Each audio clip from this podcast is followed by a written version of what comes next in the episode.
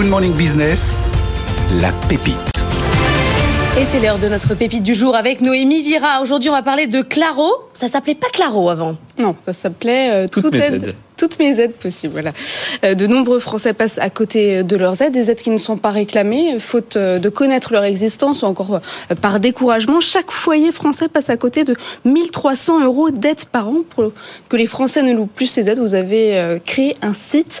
Cyprien Boutard-Gès, bonjour. Bonjour. Vous êtes euh, fondateur de Claro. Vous étiez avant euh, bénévole pour la Croix-Rouge. Comment passe-t-on de bénévole d'une association à la création d'une start-up comme Claro? Bah, c'est justement à travers cette activité bénévole que j'ai constaté ce problème en fait en accompagnant des familles qui qu'on accompagnait pour euh, pour obtenir leurs droits, leurs aides, pour les remettre à jour dans leurs papiers administratifs et et c'est là que je me suis rendu compte qu'il y avait de nombreuses aides qui étaient jamais réclamées, que ça touchait tout le monde, qu'elles étaient très complexes à, à demander et que c'était impossible de toutes les connaître.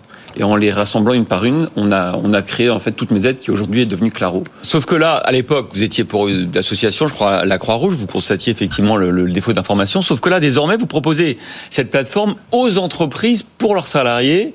Euh, ça évite de partager la valeur ajoutée au sein de l'entreprise. hein. On prend dans les caisses de l'État quelque part. Alors c'est pas tout c'est C'est une autre manière de, de tout à voir fait les ça. choses.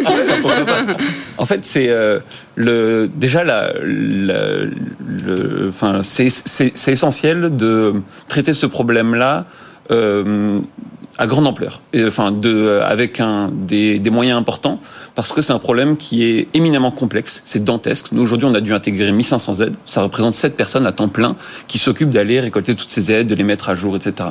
On a des devs, aujourd'hui, on a une trentaine de personnes en fait dans l'entreprise qui doivent faire tourner ça. Et pour ça, on a besoin d'un modèle économique. Ce modèle économique, on a décidé de ne jamais le faire porter aux particuliers. Ça ne doit, ce ne, ne doit pas être les bénéficiaires des aides qui ont besoin d'aide qui financent la solution. Et donc on a trouvé, on a trouvé comme partenaire essentiel les entreprises qui nous ont dit nous on est prêt à payer parce qu'en fait on souhaite accompagner les salariés dans leur pouvoir d'achat. On est aujourd'hui la première source de revenus de nos salariés. On peut pas faire, en fait, on peut pas fermer les yeux devant leurs difficultés financières.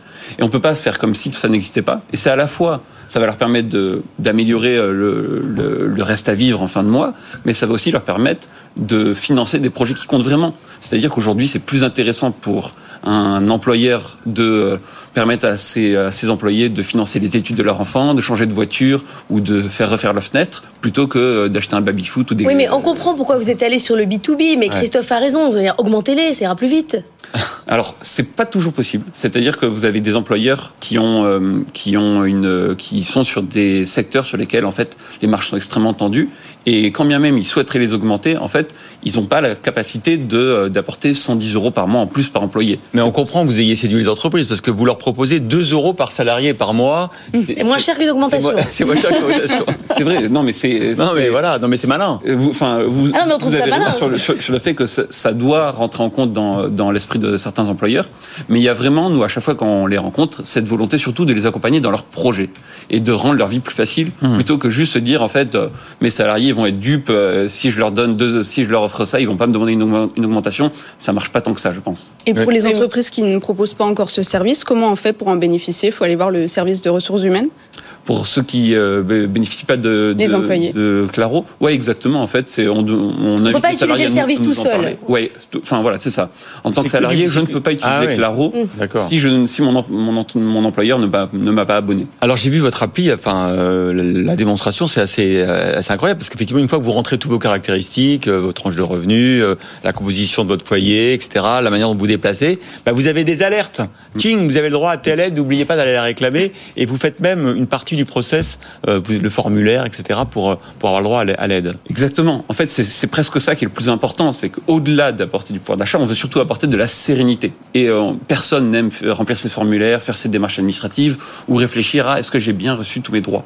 Euh, donc c'est pour ça que nous, on, dans notre application, une fois que vous avez renseigné votre situation Ouais, et votre ça. famille, on va vous alerter, on se charge de vous prévenir dès qu'il y a une nouvelle aide auquel vous êtes éligible, s'il faut vous remettre à jour, s'il y a un renouvellement de, euh, s'il y a un renouvellement à faire, etc.